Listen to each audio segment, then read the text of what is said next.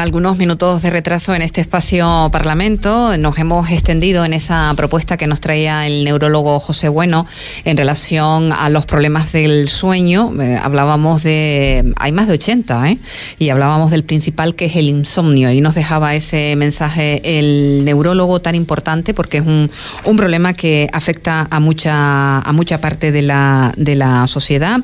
Y, y bueno, pues eh, lo centraba en ese eh, diagnóstico en localizar el tipo de insomnio que tenemos, las causas, eh, si es posible no utilizar eh, medidas eh, farmacológicas, siempre que nuestro médico así lo, lo, crea oportuno, y aplicar las medidas comunitivas. En cuanto tengamos el podcast preparado, lo subimos para que ustedes puedan seguirlo en nuestras redes sociales y en nuestro digital radiosintonía.com. Voy a saludar a la persona que nos atiende esta mañana aquí en el estudio, en el espacio Parlamento de Radio Sintonía, y es la diputada de Nueva Canarias, bloque canarista por la isla de Fuerteventura, Natalia Santana, a la cual saludamos. Buenos días, Natalia. Buenos días, Marusa, y buenos días a todos y todas las oyentes y los oyentes. ¿Cómo estás?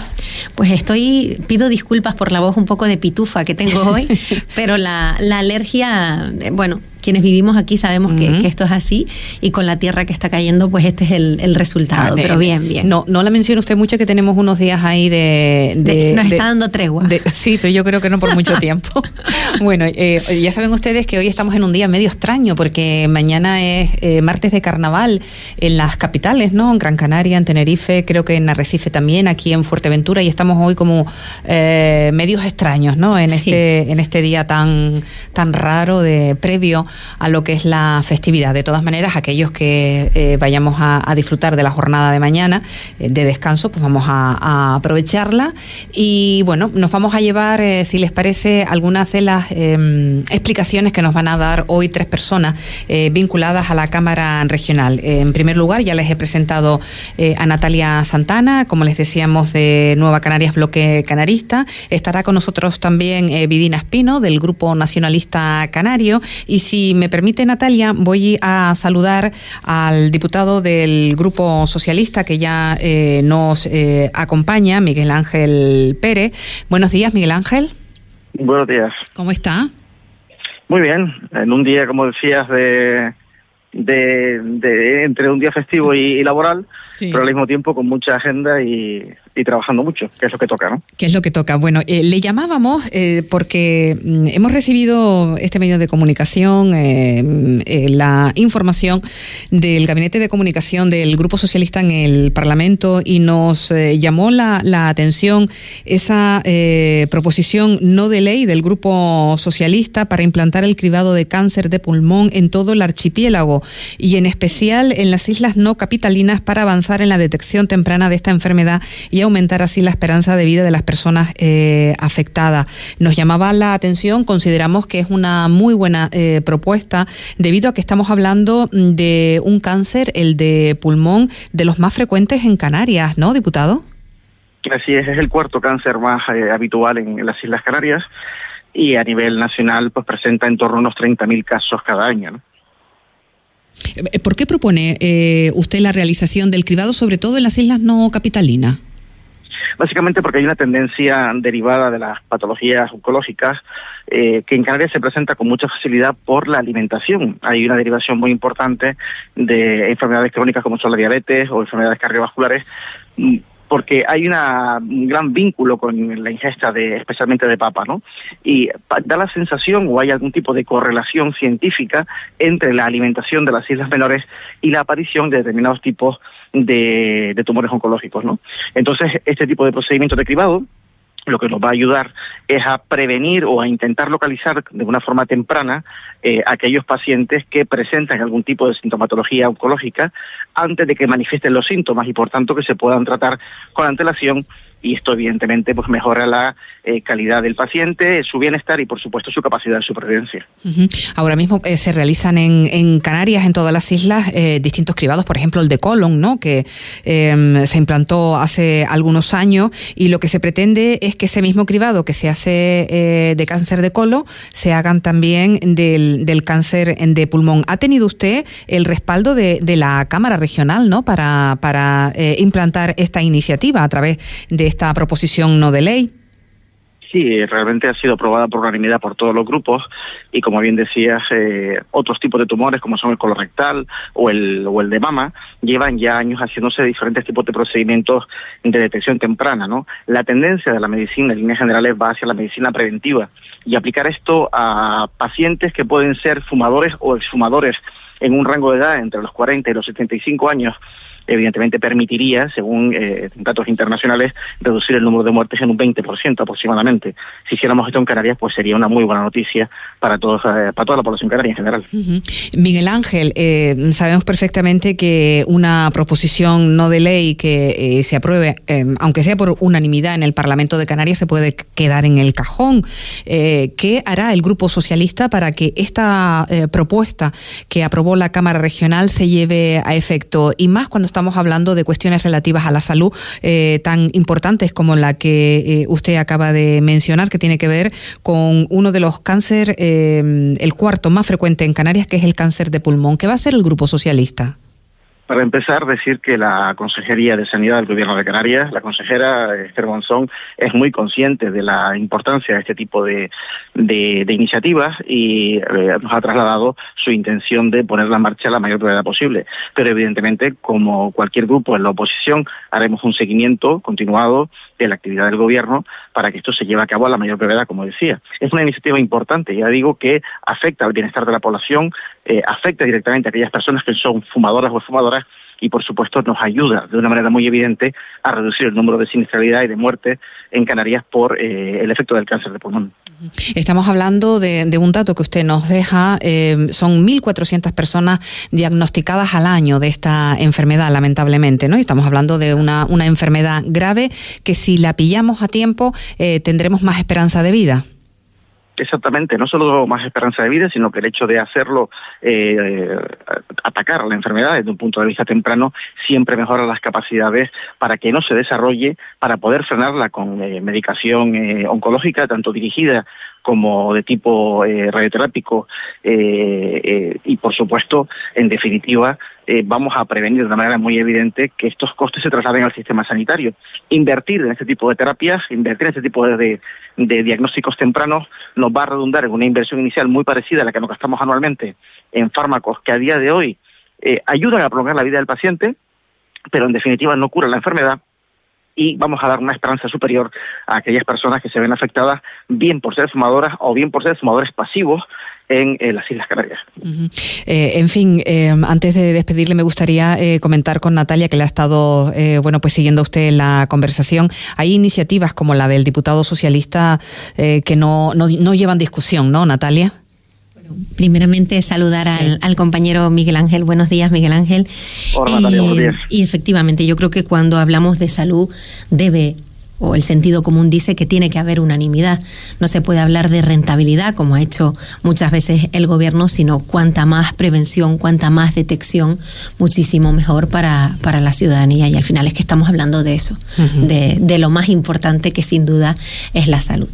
Fíjese que antes estábamos, eh, Miguel Ángel, comentándolo eh, de lo que le puede interesar a la gente, ¿no? Y yo creo que estos son de los asuntos que interesan a los eh, ciudadanos, ¿no? propuestas como la que acaba de, como la que acabamos de de comentar con, con el autor eh, de la misma, con Miguel Ángel Pérez, diputado del Partido Socialista, em, pues nada, eh, merecen eh, ser destacadas y, nada. seguiremos de cerca, Miguel Ángel, la posibilidad de que Canarias cuente con este cribado, sería ya el tercero. Usted hablaba del cáncer de mama, del cáncer de colon y ahora tenemos la posibilidad, la, la sociedad, de contar con un nuevo cribado, el cáncer de pulmón. Muchísimas gracias y hasta una próxima ocasión.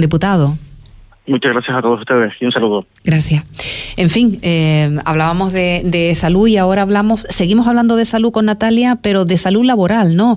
Eh, Natalia eh, vuelve nuevamente y después de mucho tiempo a la Cámara Regional la situación de las camareras de piso. Hablamos en femenino porque la mayoría son mujeres, aunque sabemos que también hay hombres, ¿no? llueve sobre, sobre, mojado, ¿no? Natalia, por, lo menos yo tengo esa, esa impresión, ¿no? De, sí o sea, eh, es cierto, Marusa. Vamos a ver, este es un tema que, que vuelve a la, a la Cámara, eh, al Parlamento de, Canarias. En este caso, nosotros desde Nueva Canarias, Bloque Canarista, este, este asunto ya lo hemos abanderado antes. No es, no es ahora que hayamos llegado y, y, seamos lo, lo, lo, llevemos como algún tipo de novedad, es decir, nuestra, la que era nuestra senadora María José López Santana lo llevó ante el mismísimo presidente del Estado español, en aquel caso era el señor Rajoy, reivindicando porque además su madre era una, una de las afectadas y llevaba el, el tema de, de primera mano y que se hizo absolutamente nada, siendo, teniendo, digamos, la varita mágica en la mano en ese momento el señor Rajoy, que es quien puede regular el Estado español, el tema de la jubilación, el tema de la ampliación del catálogo de enfermedades, etcétera. Todo esto surge, bueno, pues eh, nosotros en la legislatura anterior también llevamos eh, iniciativas, pero como tú dices, las PNL se quedan ahí y es cosa del gobierno sacarlas o no. Esto es un tema que lleva décadas en, en, el candelero eh, y ahora lo que hicimos fue darles voz. Yo me reúno con una compañera, pues casualmente voy a una asamblea de nuestra ejecutiva en Pájara y me trasladan, porque es que las estaba viendo sufrir y digo, ¿qué te pasa? Y una de ellas me dice, bueno, pues que le dolía, que estaba, no sé qué, empieza a contarme, a relatarme esa situación. A raíz de ahí, esto fue como en septiembre, yo empiezo a tener contacto con, con las camareras de piso, me reúno con varias eh, Kellys, no solo de Fuerteventura, es decir, no solo mm. eh, llevamos de Kelly Fuerteventura, sino Kellys Unión Tenerife, etcétera. Y recogemos todo lo que ellas solicitan. Les estamos dando voz a más de 14.000 mujeres en Canarias, que son las que se dedican a este sector, al rostro invisible del turismo, porque hace nada teníamos Fitur y todos estábamos contentos y celebrando pues esos, esos datos magníficos, esa llegada de turistas masiva, que Canarias sea un destino de referencia turística a nivel mundial. O sea, pero ¿qué hay en la cara B del paraíso? Pues ahí, como yo decía, que a lo mejor muchos, algunos diputados me decían, ay, pero es que claro, mencionar los medicamentos, digo, mira, que esto no es algo inventado, es que me abrieron la mochila, o sea, en un bolsillo de la, de la mochila de una Kelly, de la representante de una de las Kelly, salieron todos esos medicamentos no es mentira. O sea, hay una realidad, hay dolor, hay silencio, hay sufrimiento. Tienen muchas veces, se sienten hasta perseguidas por el tema de si te quejas, vamos a ir a por ti. Hay vídeos que yo invito a la ciudadanía que vea en las redes sociales de las Kelly. Ahí mostramos una, una serie de, de imágenes lamentables de una mujer con un carro que pesa una barbaridad. Y esto pasa aquí, no pasa, o sea, pasa en Fuerteventura, eh, cruzando un carro cargado de herramientas de trabajo para ir dentro de una misma cadena hotelera de un complejo a otro con todos los riesgos que se entraña, un cubito lleno de paños que han tenido que lavar a mano, Marusa, a mano, porque se estropearon eh, las lavadoras de, del hotel y estoy hablando a lo mejor de un hotel de mil huéspedes, o sea, es un trato inhumano, no podemos seguir presumiendo de esos datos del turístico, del datos del turismo que hemos hecho todos, ¿eh? es decir, todos hemos sacado pecho con los datos que tenemos en materia turística, de esa recuperación después de, la COVID y de ese cero turístico que, padeció nuestra tierra. Pero es que, señores, hay un tema al que hay que ponerle mm, cabeza y hay que hacerle frente ya ahora. No podemos seguir ralentizando esto ni dejándolo en la nevera. Hay que hacerlo y hay que hacerlo ya. Y yo lo dije, me voy a repetir más.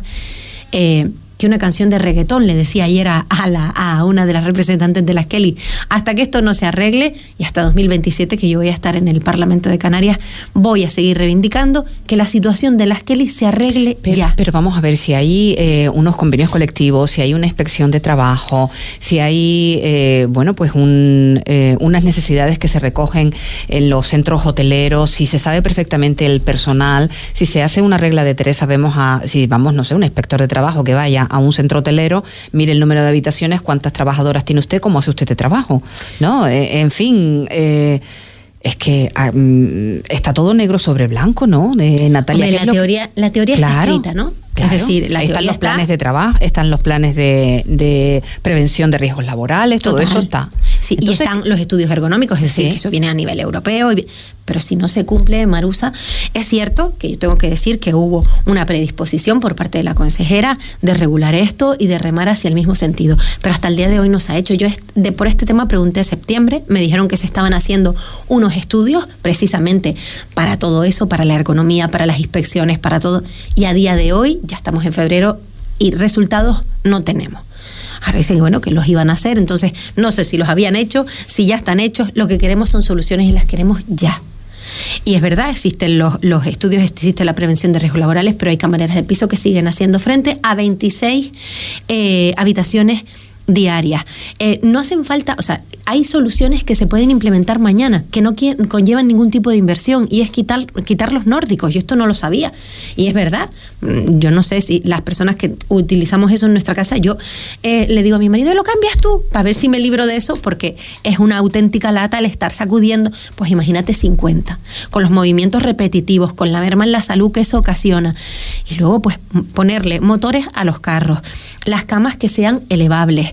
Eh, mm, hay un montón de soluciones que se pueden implementar de manera inmediata y deberían hacerlo ya. Y luego seguir instando al Estado español para que puedan jubilarse a los 58 años. Al igual que pasa en otras profesiones profesionales del mundo taurino. El otro día lo leía un poco en la investigación y decía, o sea, que un señor del, perteneciente al mundo del, del toro. Se puede jubilar a los 55 años y una camarera de piso no. Las adaptaciones al puesto de trabajo. Allí me llegó una, o sea, yo vi una señora de 63 años que no puede con su alma y tiene la misma carga de trabajo que puedo tener yo con 40 y no habiendo venido de la profesión si mañana me incorpora a ese mercado laboral. O sea, no es justo, no es equitativo, no es lógico y no tienen que seguir viviendo eso. Tenemos que cuidar del capital humano porque si no, no tenemos nada. Seguiremos eh, hablando de esta eh, situación y de lo que usted ha propuesto en el Parlamento de Canarias, o va a proponer después de la intervención de, la consejera de Turismo, Jessica de León, que usted solicitaba su comparecencia concretamente en el último pleno para, hablar de este asunto. Eh, saludamos en un momento a doña Vidina Espino, que como saben es diputada del Grupo Nacionalista Canario. Vidina, buenos días. Muy buenos días. ¿Cómo está? Bien, aquí en este puente que nos puente, porque algunos ya veo que seguimos trabajando, no, no estamos de carnaval. No, estamos de carnaval, efectivamente. Antes hablábamos también, eh, estábamos escuchando a la diputada Santana de, del, eh, de Nueva Canarias, bloque canarista, y hemos oído también a Miguel Ángel Pérez. Y de verdad que los días así, entre festivos, entre, entre medio de una semana, pues lo único que hacen es mm, eh, descontrolarnos un poco, ¿no, eh, Vivina?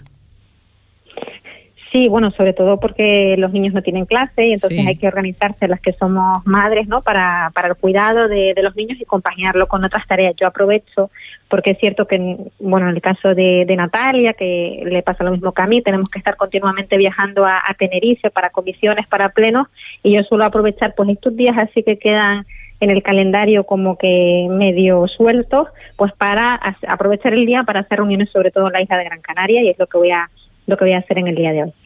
Muy bien, hablando de, niños, comentaba eh, usted que también se aprovechan estos días para eh, un poco estar más con, los eh, pequeños de, la familia.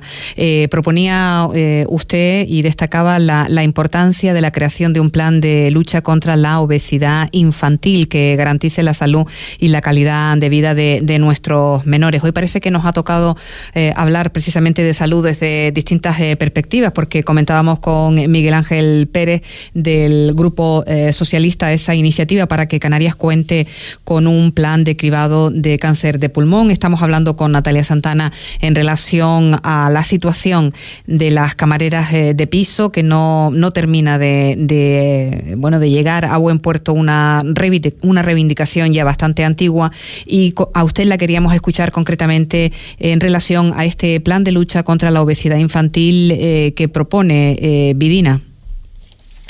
Pues sí, aunque más de lucha contra, le hemos dado una vuelta y queremos que sea un plan de prevención de la obesidad infantil, ¿no? Para que no sea eh, pues este mm, esta idea negativo, sino positivo, plan de prevención de la obesidad infantil. Y es un tema que llevo trabajando en la legislatura pasada, presenté enmiendas al presupuesto de la comunidad autónoma, fueron aceptadas por todo el Parlamento y el Gobierno comenzó a trabajar en este plan de prevención de la obesidad infantil porque las cifras son, son alarmantes. Y la propia consejera explicaba en el Pleno que ese plan que había trabajado el gobierno anterior lo habían actualizado, sobre todo teniendo en cuenta, querían volver a hacer un estudio de campo para ver lo que, lo que había pasado en, esto, en estos últimos años y lo que se ha visto es que debido pues a todo el tema de la pandemia, de del mayor sedentarismo, de que bueno que todo lo que lo que ha pasado en este sentido, pues que ha aumentado incluso la prevalencia de eh, los menores que tienen sobrepeso en Canarias y ya estamos hablando de un 45% de nuestros niños. El consejero de la legislatura pasada daba la cifra de 25.000 niños diagnosticados de obesidad. Y hay que pensar que todos esos menores eh, pueden sufrir en un futuro muy probablemente problemas de salud importantes, pero que ya en su calidad de, vida, en su día a día, les está afectando también a su salud. Y de lo que se trata es poner una serie de herramientas a través de la Consejería de Sanidad, pero también actuando de forma eh, coordinada con educación, con bienestar social, para eh, ayudar, para dar herramientas a las familias para eh, rebajar hasta en un 5% el objetivo esa tasa de obesidad infantil en los próximos años. Eh, usted en su argumentación exponía, em, bueno, pues factores que contribuyen a la obesidad, eh, por una parte la genética, el estilo de vida o el nivel socioeconómico de la familia. Se refería usted también a factores ambientales como el entorno, la publicidad, el eh, acceso fácil a la comida rápida, hipercalórica o los factores psicológicos. Algunas de estas situaciones se pueden se pueden corregir, pero em, estamos en una en una comunidad diputada con un alto índice de, de, pobreza, de, familias en situación vulnerable. Eh, me estoy refiriendo concretamente a la situación socioeconómica de, de las personas de muchas de mucha parte de la sociedad de Canarias. En este sentido, mm, ¿cómo se puede cómo se puede abordar? Porque claro, las familias eh, económicamente destinan lo que pueden a la, a la comida, porque tienen que distribuir esa economía en otro en otras facturas, ¿no?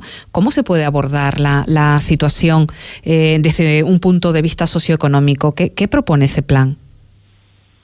Pues yo creo que ahí tienes la clave de, eh, o sea, de lo que significa primero concienciar y saber lo importante que es una alimentación saludable y el ejercicio físico. Pero luego hay otra clave fundamental que es que evidentemente a mayor tasa de, pobreza estamos viendo que eso se corresponde también con mayores tasas de obesidad infantil.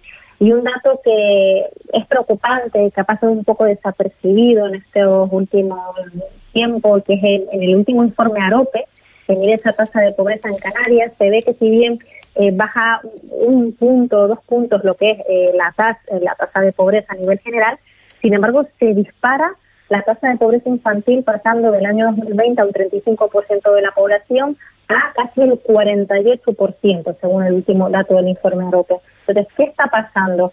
¿Por qué ese escudo social, por qué esas ayudas, por qué esas herramientas no están llegando a eh, las familias con menores? Porque vemos que otros colectivos sí están consiguiendo salir de la pobreza, pero las familias con menores todo lo contrario, estamos retrocediendo. Y evidentemente eso es un trabajo que se tiene que hacer desde la cobertura social, por, por ejemplo, porque es algo que el gobierno de Canarias también está reclamando el Estado, porque el ingreso mínimo vital en Canarias eh, tiene la mitad de cobertura que la media nacional, por ejemplo, ¿qué es lo que no está llegando? ¿Por qué está haciendo el gobierno de Canarias con la renta ciudadana la que tenga que responder ante esa realidad? Entonces, creo que eh, esa cobertura social, este escudo social, en el caso de las familias, no hemos conseguido hacer que llegue bien, esto hay que replantearlo, ver lo que está fallando y en eso está eh, la Consejería debería estar trabajando, viendo incluso cómo reforzar el personal para la renta canaria ciudadana, o viendo cómo eh, eliminar burocracia, hacer más accesible este tipo de recursos a las personas que lo necesitan realmente y por otra parte eh, tenemos que trabajar en, un, el empleo, en crear empleo en Canarias, empleo de calidad. O sea, lo que no puede ser es que las familias no consigan llegar a final de mes y ahí, por ejemplo, el presidente Clavis hacer también un llamamiento a los empresarios recientemente en Fitur, que estaban hablando del turismo, de cómo esos beneficios del turismo también se tienen que repartir entre la sociedad y que esos salarios eh, tienen que aumentar, porque si se tienen mayores beneficios, pues también habrá esto que redistribuir esa riqueza para que las familias canarias que tienen un empleo puedan llegar a fin de mes y puedan comprar, eh, poner en la cesta de la compra de productos de calidad. Y otras muchas acciones, como que también estamos reclamando al gobierno de España, la subvención del transporte de mercancías a Canarias a coste real, porque estos costes hace mucho que no se actualizan y es uno de los motivos por lo que nuestra cesta de la compra, como no se cubre la totalidad de la subvención de lo que realmente lo que cuesta el transporte, nuestra cesta de la compra sigue siempre por encima de la media del Estado. Bien, eh, ¿está usted en manos libres, eh, diputada? Porque eh, la oímos un poco lejana. No sé si está usted en manos libres. No, no, no, ah, no. Disculpen, pero no. ahora la escucho perfectamente.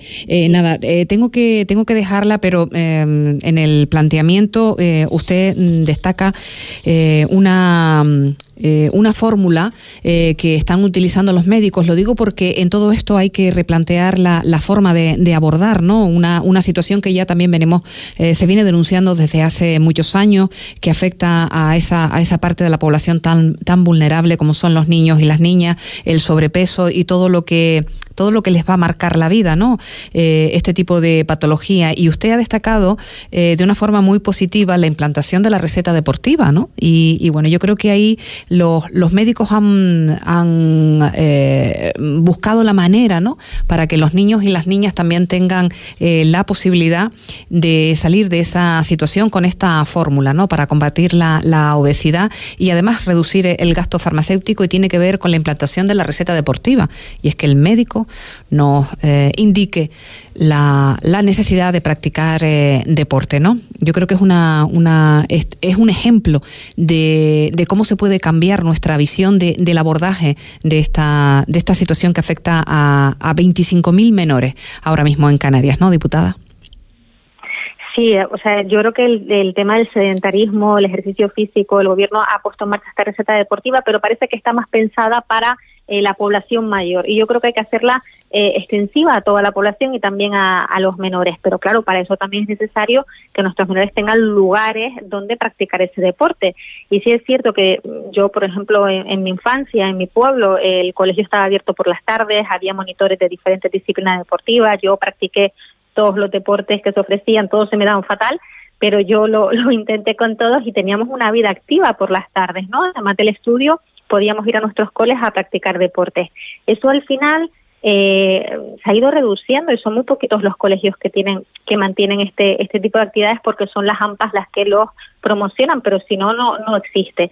Y yo sí que considero que también desde la Consejería de, Educación, y me consta que también desde eh, la Viceconsejería de, de Deportes tienen la intención de llegar a acuerdos con cabildos, con ayuntamientos para poder volver a abrir colegios de Canarias por las tardes para que los niños practiquen deporte. Hay que facilitar también eh, el dónde, ¿no? El dónde practicar ese deporte también a, un precio asequible para que las familias se lo puedan permitir.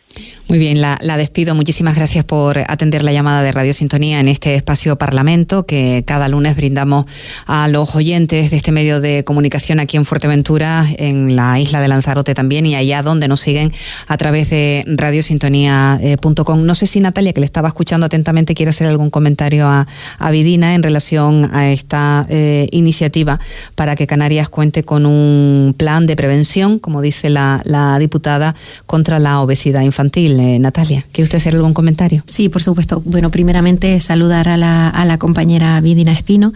Eh, buenos días, Vidina. Y nosotros desde Nueva Canarias, Bloque Canarista, apoyamos totalmente este, este plan. Es cierto que en la legislatura pasada, tal y como ella ha detallado, se llevó a cabo el plan de lucha contra la, la obesidad infantil. Hay que seguir concienciando, trabajando en red desde las distintas áreas. Lo de la receta deportiva me parece mm, maravilloso porque, como tú dices, es, quitar un poco la medicación, ¿no? Que siempre nos vamos a, lo farmacológico ante, ante, ante cualquier situación. Yo creo que la prevención y, y, el tema de trabajar la salud a través del deporte es crucial. Es cierto que existen unos niveles de pobreza, entre otros factores, en Canarias que influyen en esa, en que tengamos 25.000 niños y niñas con, con problemas de, de, obesidad. Y sí que, eh, ya que la señora Vidina pertenece a un grupo parlamentario al, que preside el gobierno en este caso, a mí me gustaría haber encontrado alguna medida para aliviar la cesta de, la compra. Están a tiempo de hacerlo porque la cesta de la compra lamentablemente en Canarias de las más altas del Estado español.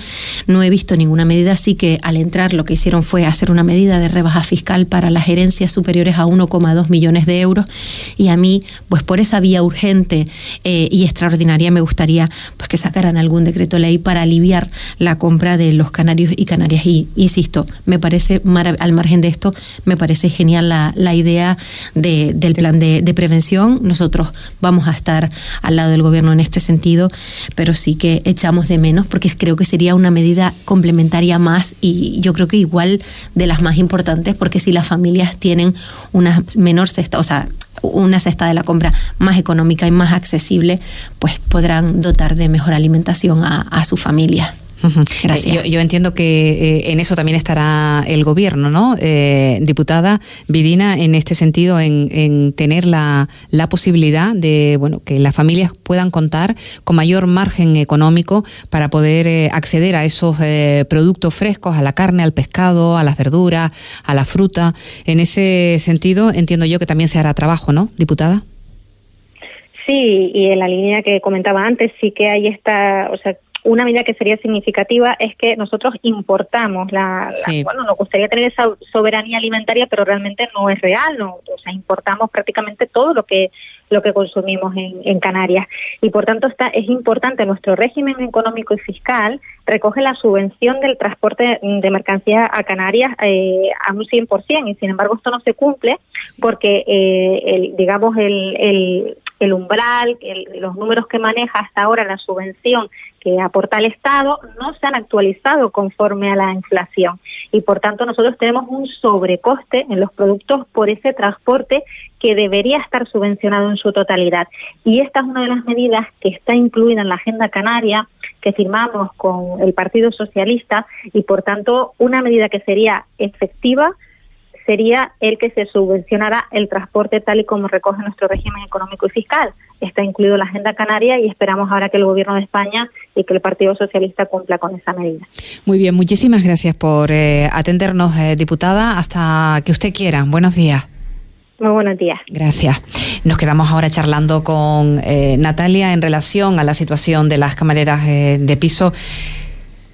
Mm, conocemos la situación, conocemos la precariedad Conocemos eh, que esas 14.000 mujeres están, eh, bueno, pues como usted ha descrito, ¿no? Eh, nos hablaba de ese bolsillo de, la, de una mochila donde usted ve todo tipo de, de, medicación, nos hablaba de mujeres con 63 años que tienen la misma carga de trabajo que una persona con, con menos edad, que una mujer con menos edad.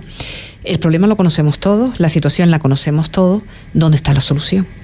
La solución, lamentablemente, también la conocemos todos. Lo que pasa es que no se ha aplicado, porque como tú decías, la teoría está ahí. Pues primeramente, desde el nivel estatal se puede regular esa jubilación de los 58 años tal como ellas exigen y yo creo que es un derecho que se les tiene que, conceder, que se amplíe el catálogo de enfermedades eh, laborales porque es que tienen profesionales, tienen tres y, las dolencias que ellas muestran son cientos, Marusa. O sea, es que nada tiene que ver con las tres que vienen, que, que sí, que esas tres están tipificadas y efectivamente, pero es mucho más amplio.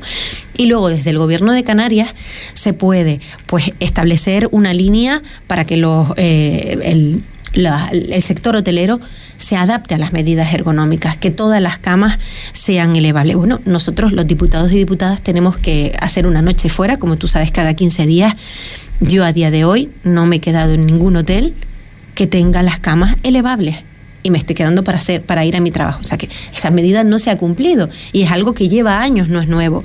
El tema de los motores en el carro, los carros son súper pesados con todo lo que eso eh, conlleva.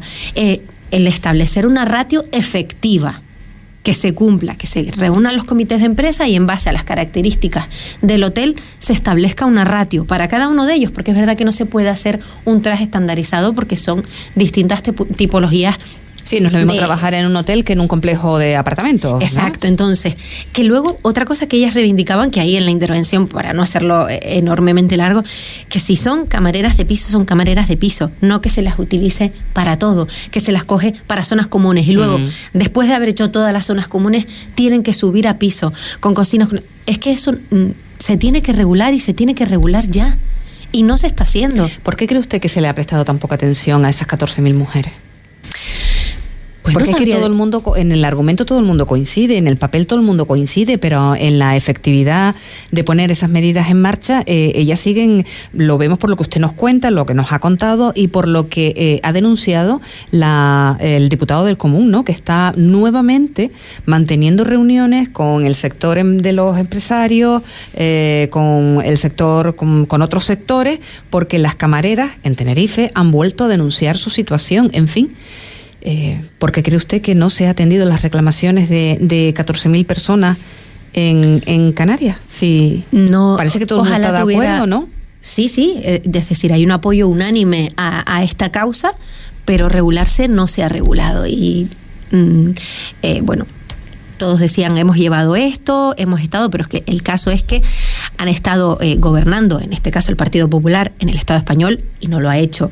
Lo mismo los, los otros grupos políticos. En el gobierno de Canarias, como yo dije allí con cierta ironía, ¿no? El grupo que preside eh, el, el, gobierno no es nuevo. O sea, Coalición Canaria lleva 30 años al frente del gobierno de Canarias. Por tanto, mm, no podemos ahora venir bajo la inocencia de, ay, mm, vamos a arreglarlo ahora. Entonces, yo creo que ya hay que ponerse manos a la obra. Es cierto que, mm, que eso nos lo dijeron eh, el, la portavoz del Partido Popular y alguna otra, que Nueva Canarias había estado en el gobierno. Es verdad que no en la presidencia, sí en la, eh, ni, en el, ni en el área sí. competente, sí en la vicepresidencia, pero no podemos perder de vista y jugar al, juego del eliminado, como dije yo, eliminando la pandemia de por medio. Yo creo que ahora es el momento, porque es que nos hemos recuperado, tenemos unas cifras brillantes en materia de turismo.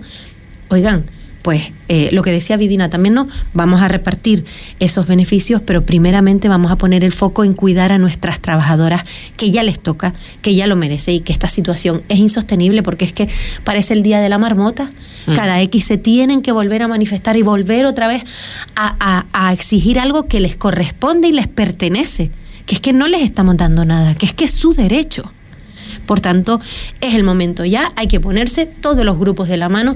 Aquí esto no es mérito de nadie, es la solución para ellas, únicamente eso. Y eso es lo que nosotros pedimos y yo creo que tenemos el apoyo de todos los grupos políticos. Y si no se regulase, pues lo dicho, volveré con esta canción dentro de unos cuantos meses si no se ha hecho nada y así sucesivamente.